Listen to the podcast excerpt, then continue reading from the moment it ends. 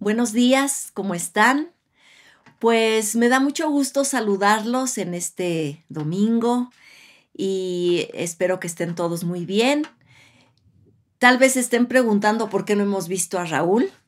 Y bueno, yo les voy a decir por qué. Raúl hace unos días eh, se hizo un examen, se empezó a sentir un poco mal y salió positivo de, para COVID.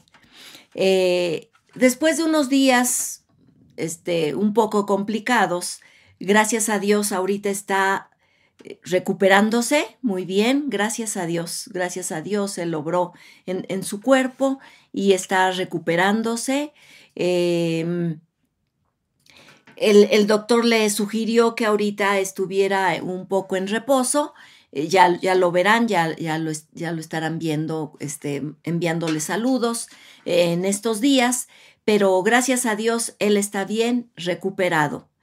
Y precisamente lo que acabamos de vivir Raúl y yo fue lo que hizo que empezara a darme cuenta, más bien, hacerme preguntas acerca de las batallas, ya que estas siempre las vamos a estar enfrentando.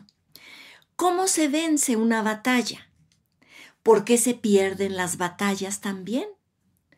Una batalla solo se tiene cuando se pasa alguna circunstancia difíciles, difícil o existen otras que no, no notamos. Hay un hecho y un hecho real. Cuando, cuando tú y yo fuimos salvados por Dios y rescatados para Él, dentro de toda esa cantidad o cúmulo de bendiciones que tenemos por la obra de Jesucristo a nuestro favor, como su amor incondicional, su paz, su perdón y muchas otras cosas más, existe una de estas, todas estas bendiciones, existe una que sobresale de, de, de todas. Y es que Dios nos rescató para que vivamos siendo vencedores no nos salvó para vivir como en un estado de crisis permanente, entrando a una y saliendo a otra y entrando a otra y, siempre, siempre este, cargados de, de, crisis, cargados este, de sufrimiento. No, no es así. La palabra nos enseña bien que Él nos hizo más que vencedores. Él se fijó en ti y en mí porque vio que de su mano tú y yo éramos capaces de enfrentar cualquier situación. Y no solo nada más enfrentarla, sino vencerla. El apóstol Pablo lo describió muy bien en Romanos 8:37 al 39. Y él estaba hablando precisamente de estas situaciones a las que a veces nos enfrentamos y que a veces van, por decirlo así, o, a veces así nos sentimos, más allá de nuestras fuerzas. Fíjense lo que dice. Se les voy a leer la nueva traducción viviente. Dice, ¿acaso hay algo que nos pueda separar del amor de Cristo? Está hablando de ese amor constante de Dios hacia nosotros. Dice, ¿Será que Él ya no nos ama si tenemos problemas o aflicciones? Si somos perseguidos o pasamos hambre, o estamos en la miseria, o en, un peligro, o bajo amenaza de muerte, ¿será que Dios ya nos, nos ama? Eso es lo que él, él pregunta. Como dicen las escrituras. Eso sigue diciendo Pablo. Por tu causa nos matan cada día, nos tratan como a ovejas en el matadero. Y él mismo contesta, dice, claro que no. A pesar de todas estas cosas, nuestra victoria es absoluta por medio de Cristo, quien nos amó. Ese amor constante de Dios es el que nos mantiene. Fíjense bien, después dice esto en el versículo 38. Y estoy convencido de que nada podrá jamás separarnos del amor de Dios, ni la muerte, ni la vida, ni ángeles, ni demonios, nuestros temores de hoy, fíjense bien, nuestros temores de hoy, ni nuestras preocupaciones del mañana. Ni siquiera los poderes del infierno pueden separarnos del amor de Dios. ¿Qué nos está diciendo Pablo con esto? Que el amor constante de Dios estará siempre en nuestra vida. Estemos pasando lo que estemos pasando. Nos estemos sintiendo como nos, nos, nos sintamos. No importa en qué momento estemos, ahí está siempre el amor de Dios que nadie nos va a poder quitar. Y es que para vivir como vencedores, debemos ser conscientes de, de una realidad. En este mundo, en esta vida, siempre vamos a enfrentar aflicciones y batallas, siempre. Las preguntas son, ¿cuáles son esas batallas? ¿Cómo son? ¿Cómo vienen esas batallas? ¿En dónde se libran esas batallas? ¿Y con quién son esas batallas? Todas estas preguntas nos las tenemos que ir contestando para que podamos, como dice Pablo, pasar sobre cualquier circunstancia y, y sentirnos y creernos más que vencedores y vivir más que, más que vencedores. Pero vamos a ir entendiendo un poco cómo es esto. ¿Cuáles son las características de una batalla? Número uno, pues existe un enemigo. Para que haya una batalla es porque hay un enemigo. Una batalla siempre va a ser entre dos partes. Siempre, siempre. Aquel que ataca y aquel que está resistiendo o defendiéndose de ese ataque. ¿Ok? Siempre va a haber un, enemigo. Una batalla siempre va a ser frontal. Siempre va a ser frontal. En una batalla, véanlo sino en las guerras, es un país contra el otro, no, le, no es por medio de otro, no le mandan decir, no, es frontal, es cara a cara. El ataque siempre será directo y letal.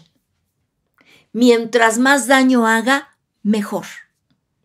¿Por qué creen que de esos cañones que se usaban hace siglos con una bola de hierro, ahora esos nuevos cañones ya pasaron a ser misiles, que hacen mucho más daño, bombas, que, que exterminan todo. ¿Sí me entienden?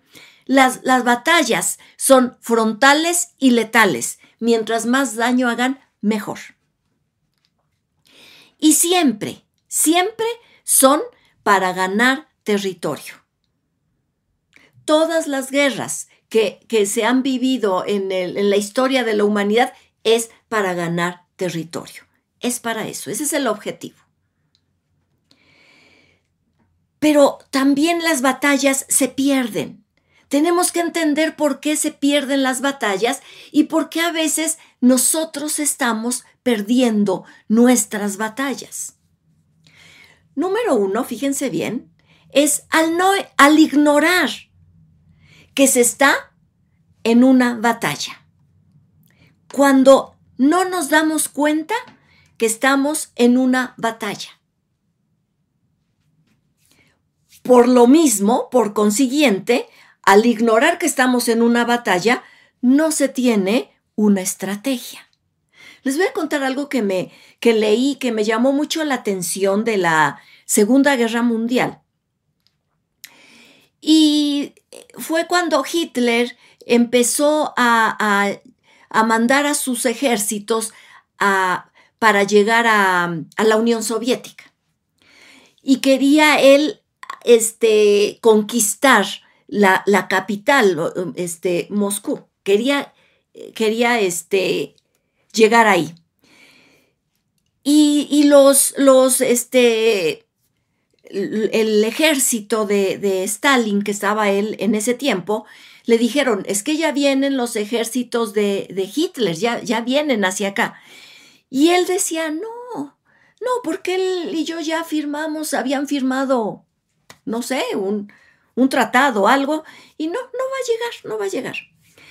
Y él seguía avanzando, seguía avanzando, el, el ejército de Hitler seguía avanzando. No había una estrategia. Y como no había una estrategia, el enemigo siguió avanzando. Stalin seguía diciendo, no, no, no, no, no creo que llegue, no, no, no, no, no, no va a llegar, hasta acá no va a llegar. Y seguía avanzando. Cuando se da cuenta, pues ya se habían pagado muchas, muchas, muchas, muchas vidas de muchos soldados soviéticos. Y es cuando él empieza a reaccionar. Pero eh, hubo muchísimas muertes, muchísimas muertes de soldados soviéticos porque no se, se estaba ignorando que se estaba en una batalla y por lo tanto no había una estrategia. También por lo que se pierde una batalla es por no conocer al enemigo. En los países que están en guerra, mucha de su estrategia se basa en conocer perfectamente al enemigo o con quién se está peleando. Simplemente en los, en los combates estos que vemos de box, este, para entrenar a, un boxeador, le, están poniendo siempre, siempre, siempre imágenes de con quién va a estar luchando y cómo golpea, cómo se defiende, todo eso tienen que saber, porque deben de conocer a su enemigo perfectamente. Al no conocerlo, vamos a perder esa batalla. Algo también por lo que se pierden las batallas es por desconocer el terreno en el que se libra la batalla. Esa batalla de, las que, de la que les estoy hablando, de cuando Hitler quiso invadir la Unión Soviética o, hacerse ahí, este, tomar control de ella, una de las razones por las que la perdió Hitler, no obstante que había avanzado muchísimo, fue porque no conocían el terreno, no conocían la nieve que caía e, en, esa parte y no iban preparados para eso. Igual pasó en la guerra de Vietnam. Uno de los puntos en los que se perdió fue porque tampoco conocían el terreno en el que se iba a librar la batalla. Por desconocer el terreno, por eso se pierde. Y algo muy importante es por no saber usar las armas que se tienen para el combate.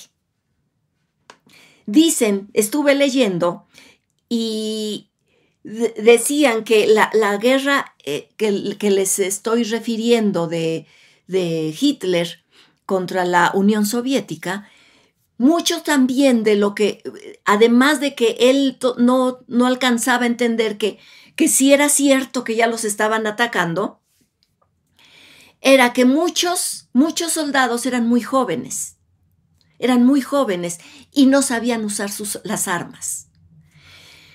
Y entonces empezaron a, a ejercitar a todos los jóvenes en el uso de las armas, de día y de noche, hasta que sale el ejército rojo y termina con los escuadrones de Hitler. En Vietnam pasó lo mismo.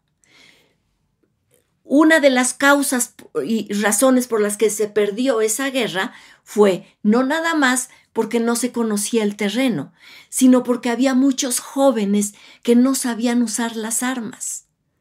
Entonces al enfrentarse con el enemigo no sabían, no eran diestros en ellas, y por eso se perdieron.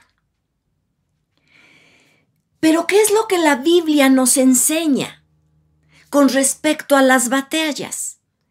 Y cómo nos prepara para vencerlas. Eso es muy importante y eso, eso nos sirve para toda nuestra vida.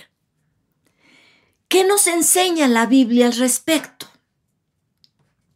La Biblia nos enseña que hay un enemigo. Tenemos un enemigo. A muchos cristianos no les gusta mucho que se hable del maligno, pensando como que si yo no me meto con él, él no se va a meter conmigo. Como si hiciéramos una tregua, ¿no? Hacemos una tregua, pero fíjense bien, las treguas no significa que el conflicto se venció. La tregua nada más es decir, le vamos a bajar tantito, pero el conflicto sigue y va a, detonar en cualquier momento. Esa es una tregua.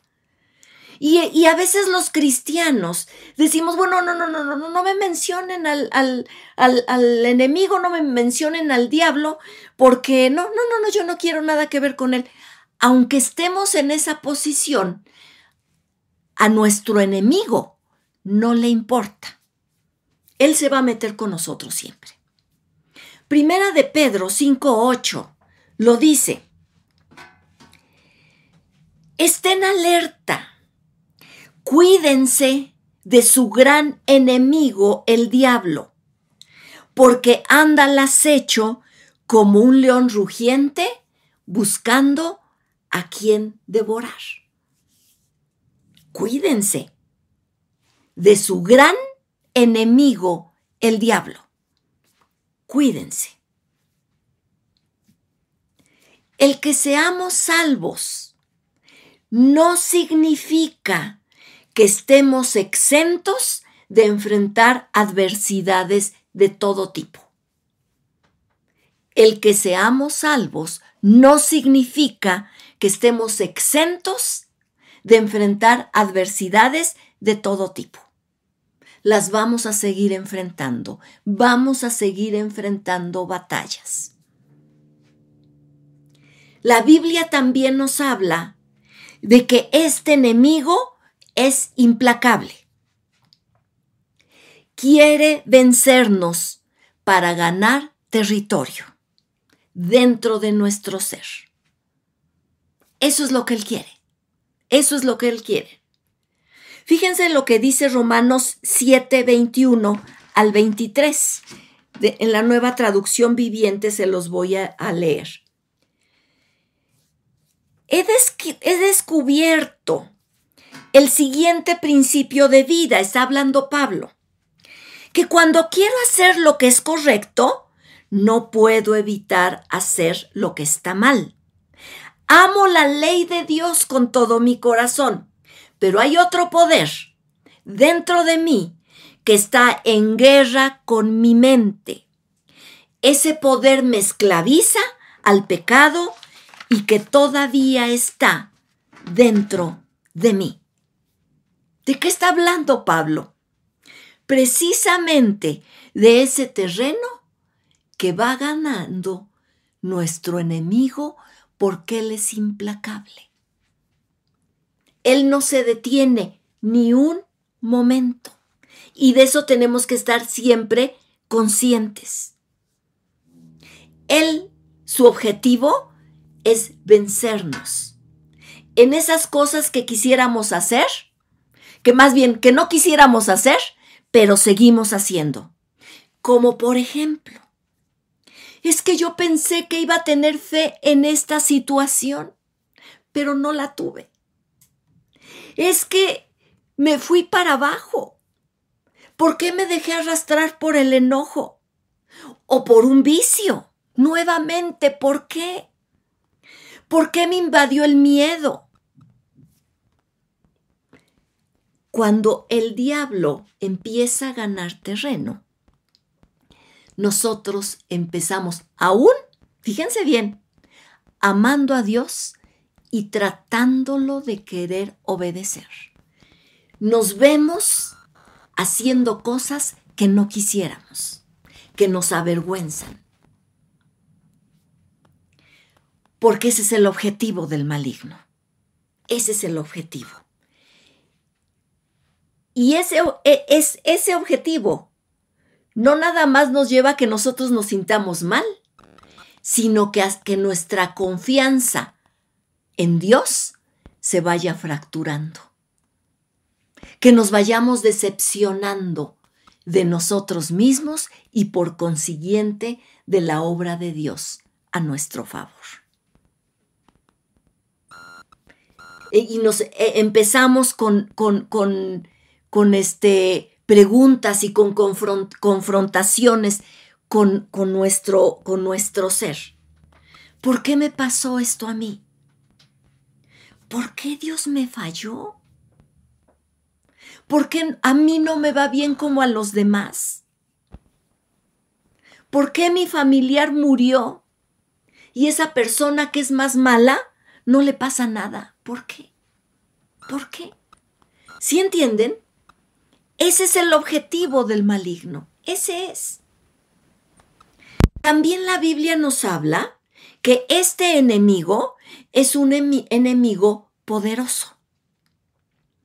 Efesios 6:12, fíjense lo que dice, porque no tenemos lucha contra sangre y carne, sino contra principados, contra potestades, contra los gobernadores de las tinieblas de este siglo, contra huestes espirituales de maldad en las regiones celestes.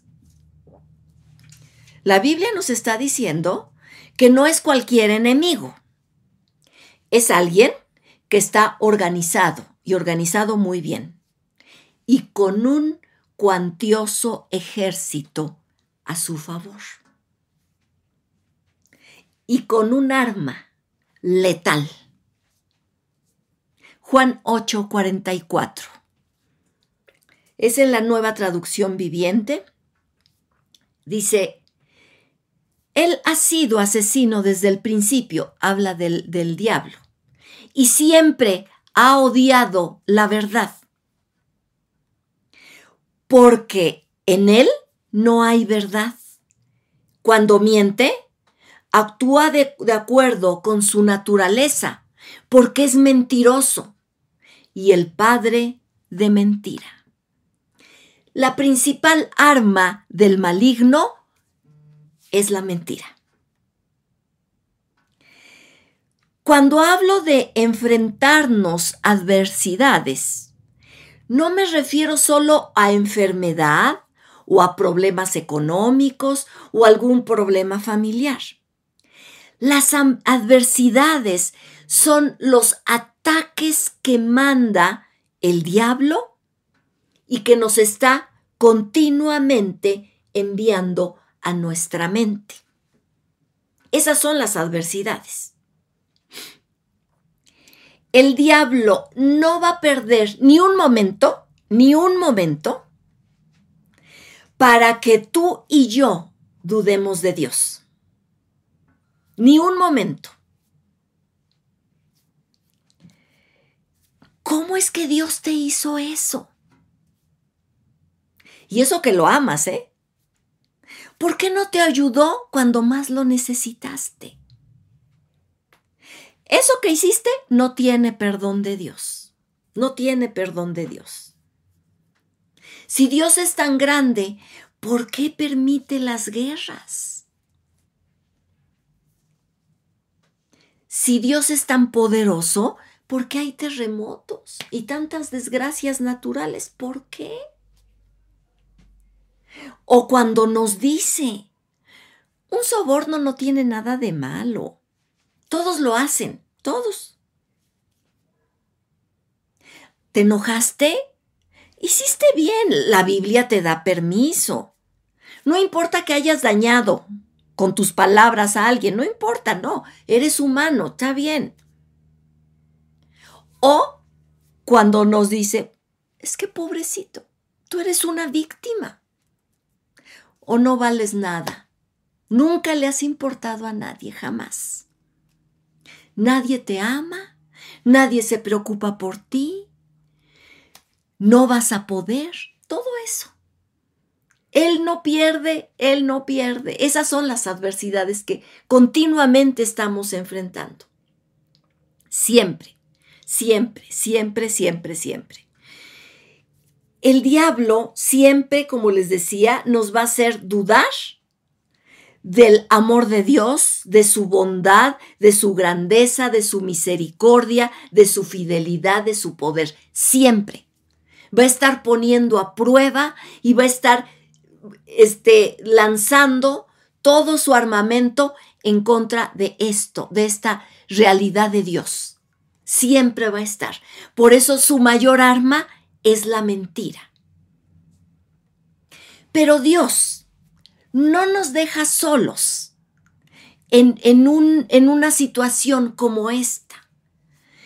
Como decía Martín Lutero en su canto de Castillo Fuerte, decía, con fuerza y con afán, decía, acósanos Satán. Por armas deja ver astucia y gran poder, cual él no hay en la tierra.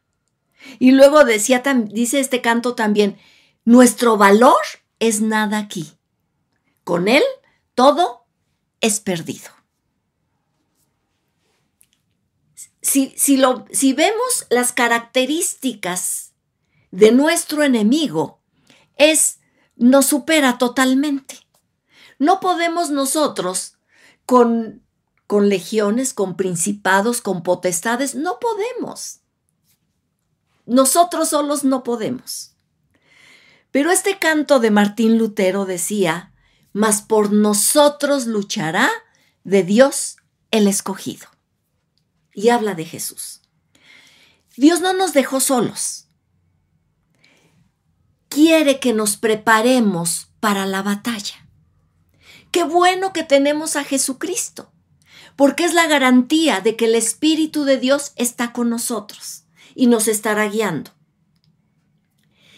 Pero Él nos da, nos pone alerta, con, nos da, nos pone alertas en contra del enemigo y nos dice quién es nuestro enemigo, pero también nos da la estrategia para vencerlo. ¿Ok? ¿Dónde se libra la batalla? La estrategia de nuestro enemigo es enviar sus ataques hacia nuestra mente. Así se asegura que si tenemos pensamientos equivocados, surgirán emociones equivocadas y éstas darán fruto acciones equivocadas. Pensamientos equivocados eso es lo que nos siembra, eso sabe que va a dar, va, va, a empezar a crecer una emoción equivocada y va a dar fruto una acción equivocada. ¡Qué miedo! ¿Y si te mueres? Ya te dio COVID. No sabes cómo vas a reaccionar. ¿Y tu cuerpo cómo va a reaccionar? ¿Y si te mueres? ¿Sí me entienden? Empieza. Y entonces empezamos a, empieza a, a crecer esa emoción. Las emociones son esas que con las que nos movemos a veces cada día. El enojo no sale así nada más porque sí, es porque ha estado ahí guardado. Es una emoción que sale. Y entonces empezamos a actuar con miedo. Empezamos a creer ese temor y después empezamos a actuar con miedo. Acciones equivocadas. Proverbios 23, 7 lo dice. Porque cual es su pensamiento en su corazón, tal es él. Vean si esto no es cierto. De, de, de que eh, el campo de batalla es la mente. Vean si no es cierto. ¿Sabes cuántos pensamientos tiene una persona promedio al día? ¿Cuántos pensamientos tienes tú y tengo yo al día? Nada más en un día. Los estudiosos del comportamiento humano dicen que se tienen entre 45 mil hasta 70 mil pensamientos por día. Imagínate que nada más tengamos entre 45 mil, ¿no? Por minuto estaremos teniendo 34 pensamientos por minuto. Pero estos estudiosos dicen que, fíjense bien, que de esa, gran cantidad de pensamientos, de 45 mil hasta 70 mil que podemos tener, gran cantidad de ellos son tóxicos o dañinos. Gran cantidad de ellos son tóxicos o dañinos. ¿Sí se fijan? Cómo el bombardeo es, pero sin piedad, sin piedad. Así es el maligno. Nos está bombardeando, no pierde oportunidad. Cada día, cada momento estamos librando batallas. Pero a veces no nos damos cuenta. Pensamos que, no, pues como yo, yo ni me meto en los terrenos del diablo, no, pero él sí se mete en los nuestros. Y por eso tenemos que estar luchando siempre. Aquí, en nuestra mente. Ahí es donde se libra la, la, batalla. La Biblia también nos habla no nada más de dónde se libra la batalla, sino nos habla algo muy importante de nuestro enemigo y que lo debemos de saber y creer. Es un enemigo que está vencido. Él y todas sus legiones están vencidos. Jesucristo los venció. Colosenses 2.15 dice, fíjense bien, Dios les quitó el poder a los espíritus que tienen autoridad y por medio de Cristo los humilló delante de todos al pasearlos como prisioneros en su desfile victorioso cuando Jesucristo resucitó. Esa, esa es la prueba de que el diablo y sus huestes fueron vencidas. Jesucristo lo venció y no nada más eso, sino que lo humilló. Lo humilló. Y eso nosotros lo tenemos que creer. El diablo lo sabe. Pero ¿qué creen? Él sabe que a veces nosotros lo ignoramos o simplemente no lo creemos. Esa es la garantía de que tú y yo podemos pasar sobre cualquier adversidad.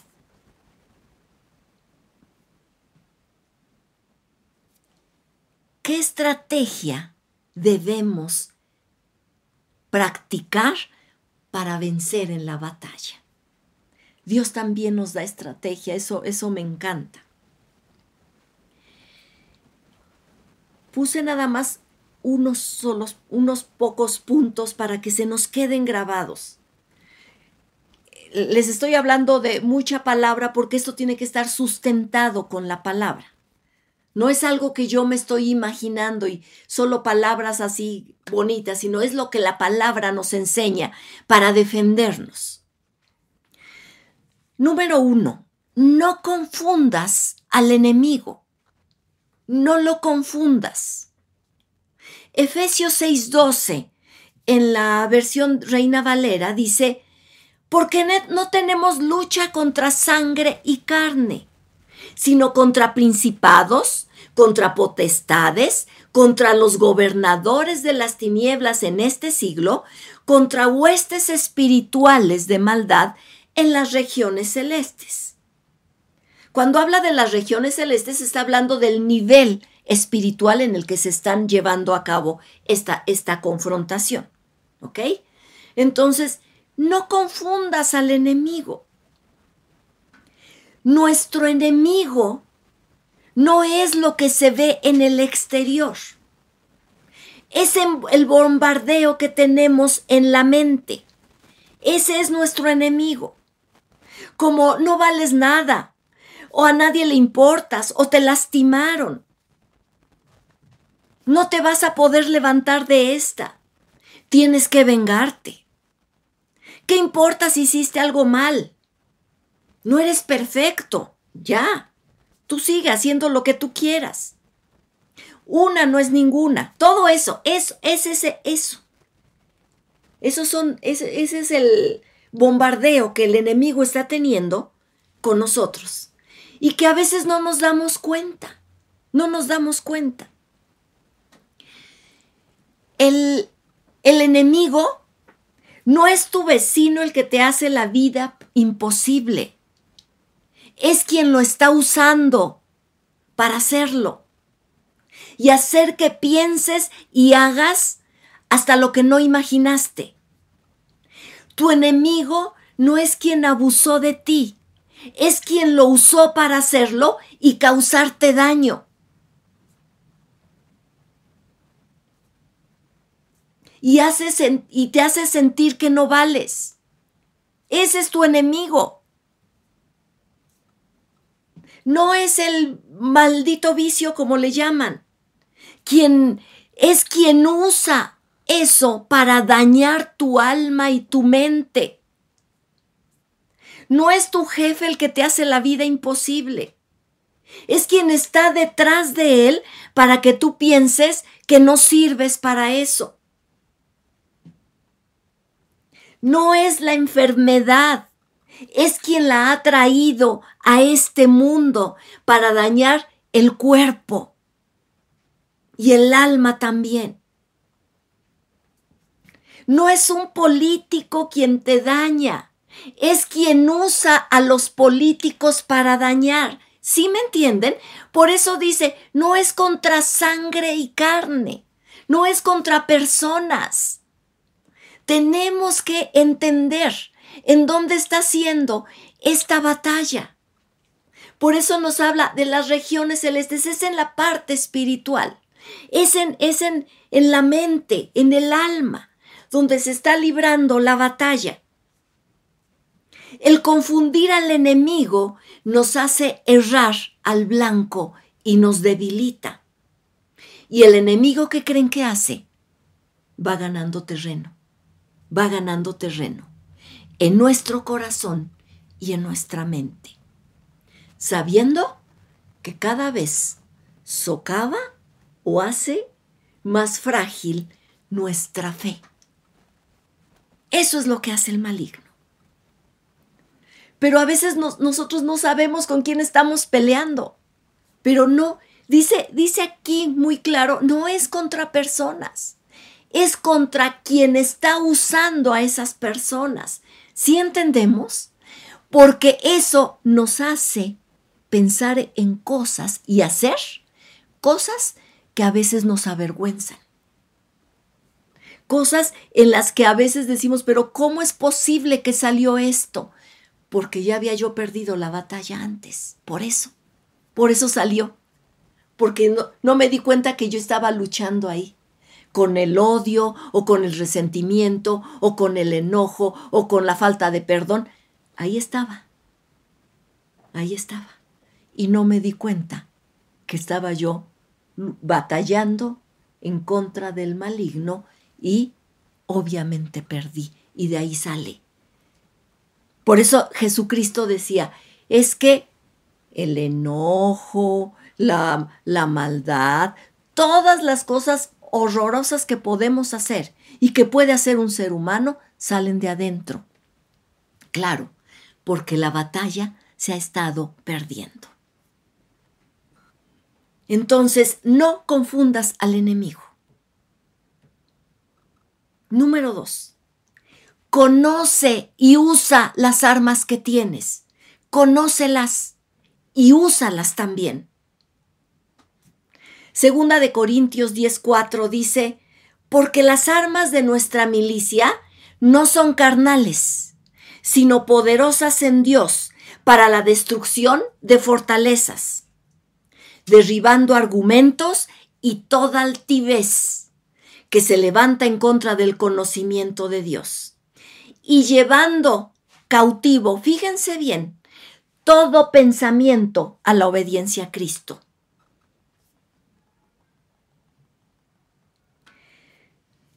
Tus armas y las mías no son la experiencia que tenemos. ni cómo hemos resuelto los problemas en el pasado, o cómo controlamos todo como para que salga bien. Tampoco es el control.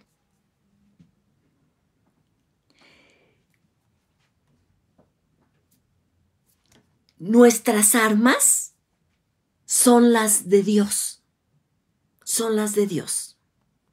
Dios nos dotó armas poderosas para que nosotros avancemos y ganemos territorio en nuestra mente. Les voy a contar esto, ya Raúl les contará cómo ha vivido esta etapa en la que, en la que este, acabamos de pasar de, de, de esta enfermedad. Los primeros días que Raúl dio positivo, pues estaba bien. La temperatura este, controlada, bien. Todo muy, muy controlado, todo. Muy controlado. Como que sí tenía un poco de tos y bueno, ahí va, muy bien. Como en el día 7 y 8, porque ya ven que ahorita como no se sabe mucho, unos dicen que son 7 días, otros dicen que son 8 días, otros dicen que son 14, otros dicen que son más, no sé. Pero lo que sí sé es que cada cuerpo reacciona diferente. Eso, eso es un hecho. Eso es un hecho. Y bueno, todo bien. Decíamos, buenos, dicen que el séptimo día, el octavo, pues son así como críticos. Pues no recuerdo bien si en a los siete o los ocho días. Pues la temperatura ya no era tan fuerte, era muy bajita, la tos casi se le había quitado decíamos, no, pues ya, ya está afuera, ya está afuera. De repente empieza, eh, se despertaba, estuvimos en separados, obviamente, como se tiene que estar como aislado él, y se levantaba y decía, es que me duele mucho la cabeza. Eso fue un día, no dormí casi, al otro día igual, me duele mucho la cabeza. Se tenía que estar tomando la oxigenación para estarlo reportando con el médico. De repente vemos en la noche, un día, que la oxigenación estaba bajando. Y bueno, pues ya este, nos fuimos a, acostar y, con, pues con preocupación de que estaba bajando la oxigenación. Este, empecé a buscar inmediatamente, yo no sabía nada de, que de oxígeno, ni de nada, ni dónde se conseguía, ni nada. Este, algunas personas que habían pasado por esto les mandé algún mensaje que, pues, pues, a ver qué, cómo era eso, ¿no?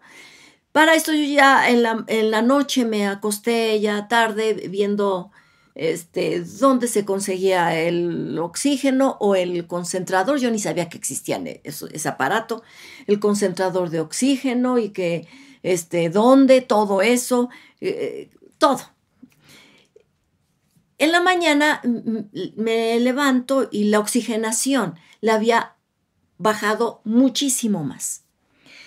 Eh, me, empecé a preocupar, dije, necesita ya algo. E, en lo que esperábamos la llamada del médico, pues yo, yo me eh, estaba preocupada, preocupada. Y estaba yo caminando en, la mañana, este, y y, dije, y, tuve un momento así en el que dije, Señor, tú nos vas a ayudar. Cuando dije eso, me vino una palabra a mi corazón. Y fue el Salmo 139. Decía, eso fue lo que me vino a mí. Si tomare las alas del, alba y habitar en el extremo del mar, aún ahí me guiará tu mano y me asirá tu diestra. Fue lo que me vi. Descansé y este, pues pudimos conseguir ya todo, gracias a Dios de verdad por, por este, eh, amigos que nos ayudaron. Bueno, ya todo fue este, Dios, Dios proveyó todo ya bien. Le habló el doctor, le dijo el, este, conseguimos el concentrador de oxígeno, a tanto lo tiene que poner y ah, bueno. Hasta ahí suena bien, muy bien. Eugenia venció la batalla, ¿no? Se, se oye así. Después, el doctor le dijo a Raúl, vamos a, vamos a adelantarnos, porque esta enfermedad pues es así, no sabemos cómo, cómo se reacciona. Entonces, le voy a mandar a hacer un estudio eh, este, a tal laboratorio y va a ser de, bueno, en pocas palabras es, se, se iba a ver si estaban inflamados los, los este, pulmones y si esa inflamación podría estar afectando a alguno de sus órganos. Y bueno, se fue Raúl este, con mi hijo, ya fue al laboratorio, regresó, bien, su oxígeno, todo bien. Se fue sin oxígeno, regresó, se lo puso, todo bien. En la noche le habla el doctor, ya le llegan los resultados al doctor, a Raúl también, y el doctor los revisa y le dice, tiene una inflamación en los pulmones tan fuerte que de el grado así ya para empezarse a ver es uno, pero el Raúl estaba en el 4 y casi estaba llegando al 5. Dice, lo que yo no entiendo es cómo sus órganos, porque de todo lo demás salió muy bien. Dice, lo que sí no sé es que cómo sus órganos no han sufrido ningún daño. Pero sus pulmones están y tenemos que considerar el que usted tenga que estar en el hospital. En otro momento, si, escuchamos esto de, hospital, en otro momento de la historia de, de la humanidad o de nuestra vida, diríamos, claro, un hospital está bien porque ahí va a estar estable, va a tener todo lo que necesita, está bien. Pero en un momento como el que estamos viviendo, si escuchamos hospital, decimos no. ¿Y qué creen? Fue de que dijera eso el doctor. Y entonces se empezó a librar la verdadera batalla. Empezaron a llegar toda una serie de bombardeo de parte del diablo a mi mente. No saben, no saben. sin piedad, sin piedad. Eso, eso fue en la noche. Nos fuimos a acostar. Ya Raúl les, les platicará él cómo vivió esta parte. Les estoy hablando de, de la mía. Yo no podía dormir. Sentía algo que nunca había experimentado en mi vida. No les puedo decir qué era no les puedo decir que era, si era miedo o este, o, este, nervios o ansiedad, no sé, no sé, nunca lo había experimentado, nunca había experimentado eso. Pero una, algo que yo sentía muy fuerte. Me dormí como a la una, me desperté a las dos de la mañana sintiendo, sintiéndome muy mal el bombardeo seguía a todo lo que daba. En ese momento me sentía yo tan mal que lo único que pensé fue, tengo que tomar una decisión. O le creo a Dios, o creo todo lo que está llegando a mi mente. Y no crean que eran 45 mil pensamientos, yo creo que eran 70 mil en un minuto, así. Muchísimos, muchísimos. En ese momento, yo le dije a Dios, ¿se acuerdan que Raúl nos había estado hablando de la obra del Espíritu Santo? Y yo recordé eso. Más bien el Espíritu Santo me recordó. Esa es la verdad. Y lo que le dije a Dios es, Señor, que tu espíritu me guíe a tu verdad. En ese momento viene a mí la palabra que Dios me había dado, la que les acabo de leer, la que les acabo de leer. Si tomare las alas del alba y habitar en el extremo del mar, aún ahí me guiará tu mano y me asirá, me sostendrá tu diestra. En ese momento yo le dije a Dios, Señor, gracias. Yo lo creo. En ese momento, así, en cuanto yo dije eso, me quedé dormida y sentí que descansaba.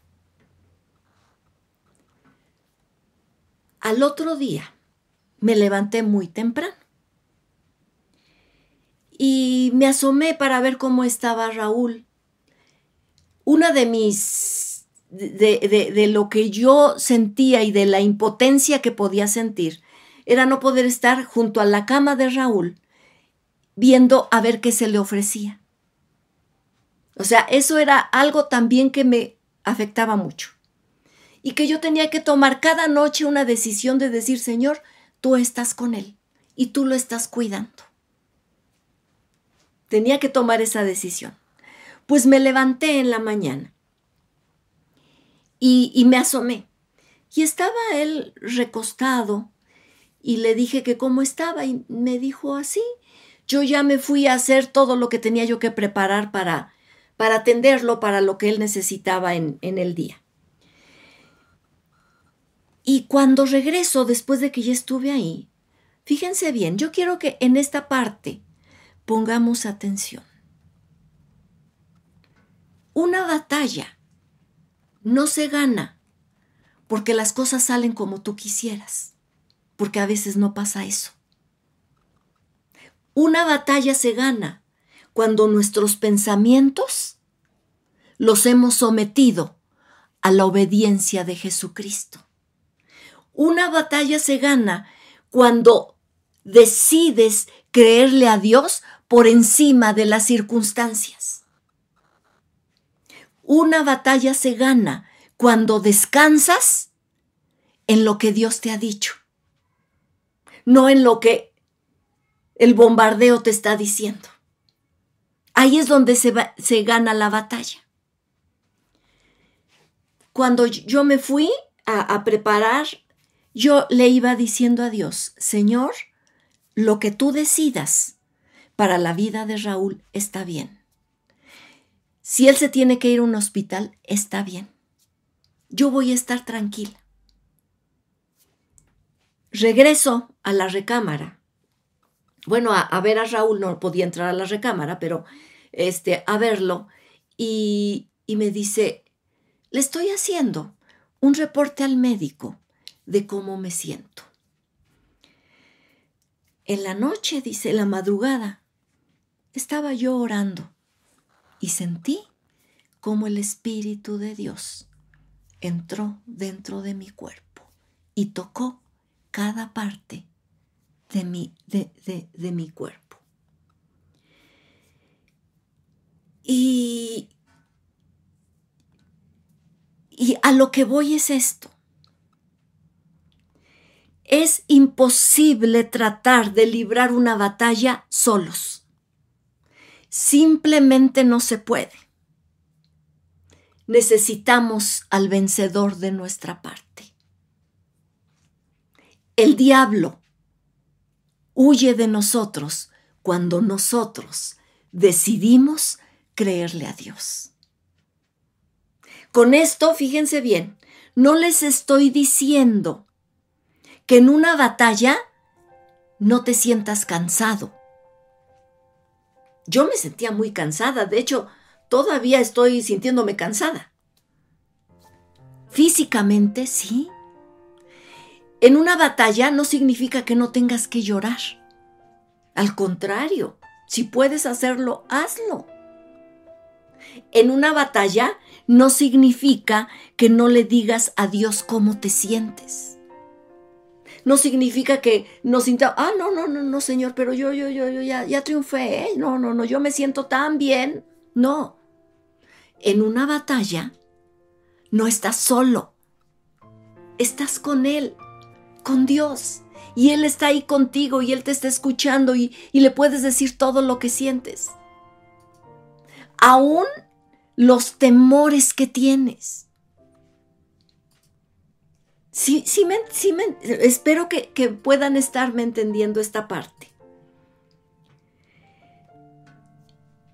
Las batallas se vence cuando tú y yo sometemos nuestros pensamientos, esos que a veces nos ganan y que empezamos a actuar con temor y con dolor y con amargura y con todos esos sentimientos que tenemos tan malos a veces y que nos dañan tanto. Se vence cuando lo sometemos y preferimos la verdad de Dios para nuestra vida, porque ahí es donde viene la paz que sobrepasa todo entendimiento.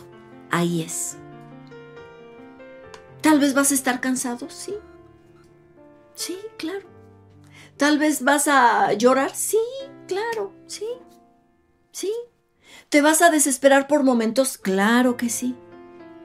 Pero con la convicción de que ahí está Dios contigo. Y esto me lleva al tercer punto. Son nada más tres, muy pequeñitos. Tres.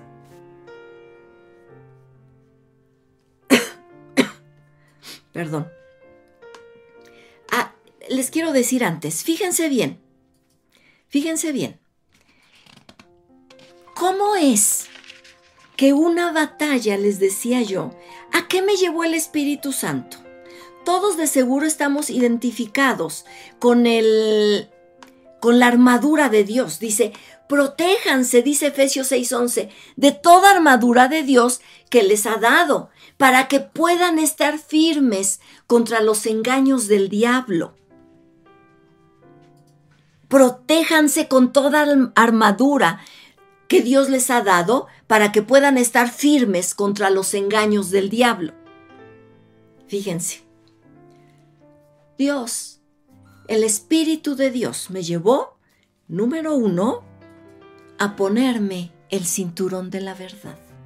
¿Cuál, es la ¿Cuál era la verdad para mí en ese momento? Que Dios iba a estar conmigo de la mano todo el tiempo.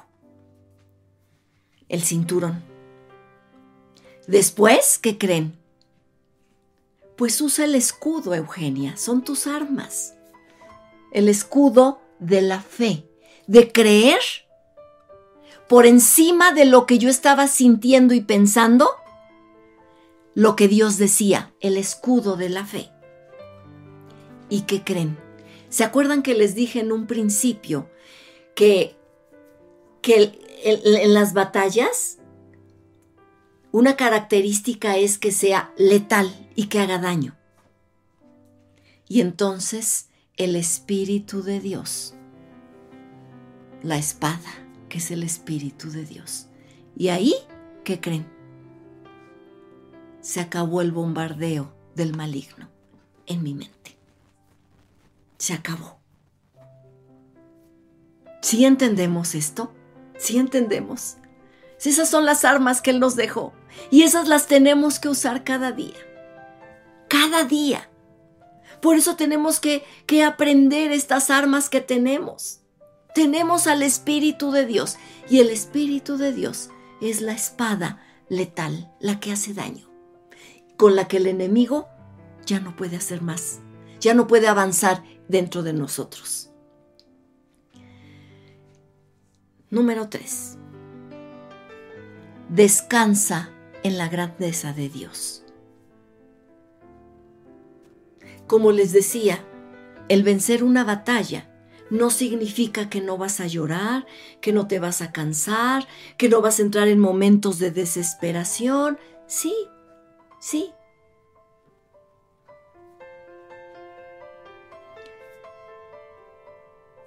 Podemos estar enfrentando una batalla, pero sabiendo que Dios está con nosotros y que Él va a salir por nosotros.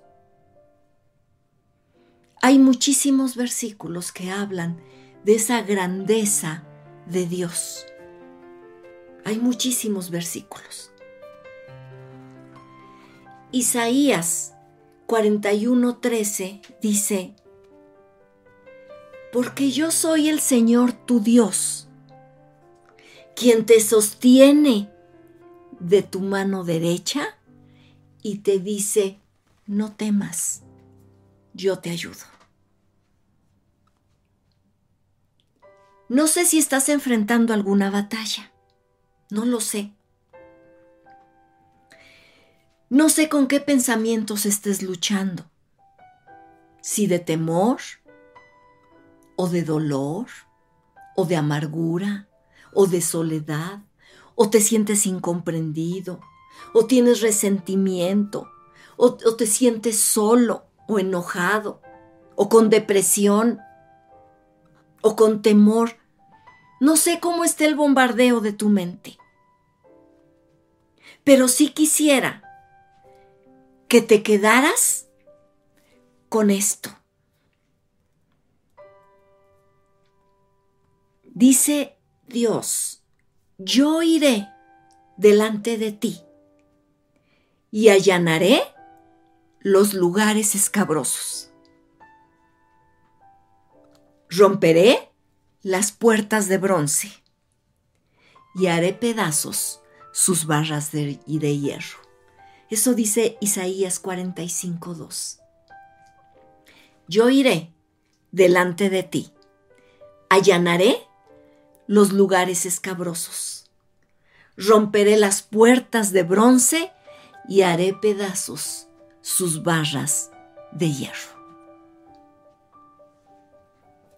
Ese es el Dios que tenemos. Poderoso, fuerte, grande, inmenso, insuperable, ese es nuestro Dios. Y tenemos que descansar en Él. Y tenemos que creer su verdad. Porque es la que nos va a sacar de esas batallas que son incansables y que nos y que nos y que nos y que a veces nos sentimos debilitados. Pero el Dios que tenemos nunca, nunca nos va a dejar. Su amor constante estará ahí siempre. En nuestros momentos de debilidad, en nuestros momentos de aflicción, en nuestros momentos de temor, ahí estará con nosotros siempre y a cada momento. Yo quiero orar por ti. Muchos amigos estuvieron orando por nosotros y fue de gran bendición para nosotros. Eh, amigos, familia estuvieron orando y fue de gran bendición para nosotros. Y eso que recibí, yo quiero darlo y yo quiero orar por las personas que están padeciendo tal vez enfermedad o tal vez alguna lucha en la mente. Yo quisiera orar. Padre, muchas gracias. Gracias porque te tenemos. Gracias porque tú vas delante de nosotros. Gracias porque tú venciste al maligno. Porque el maligno nada puede en nuestra vida porque te tenemos a ti. Gracias por tu Espíritu, Señor, tocando a cada persona que está enferma en este momento. Gracias, Señor, porque tu Espíritu, tu verdad, estará tocando a cada persona que tiene un conflicto interior y que está enfrentando grandes batallas de dolor, de soledad, de, de enojo tal vez, pero que tú estás ahí para derribar, para romper esas puertas de bronce y para hacer esos eh, pedazos, esas barras de hierro con las que el enemigo los ha querido rodear. En el nombre de Jesús, yo declaro libertad y salud a cada una de las personas que nos están siguiendo en este, en este momento. Gracias Señor por lo que tú estás haciendo y por lo que tu Espíritu Santo seguirá haciendo. Gracias Padre. En el nombre de Jesús te agradezco este tiempo. Amén.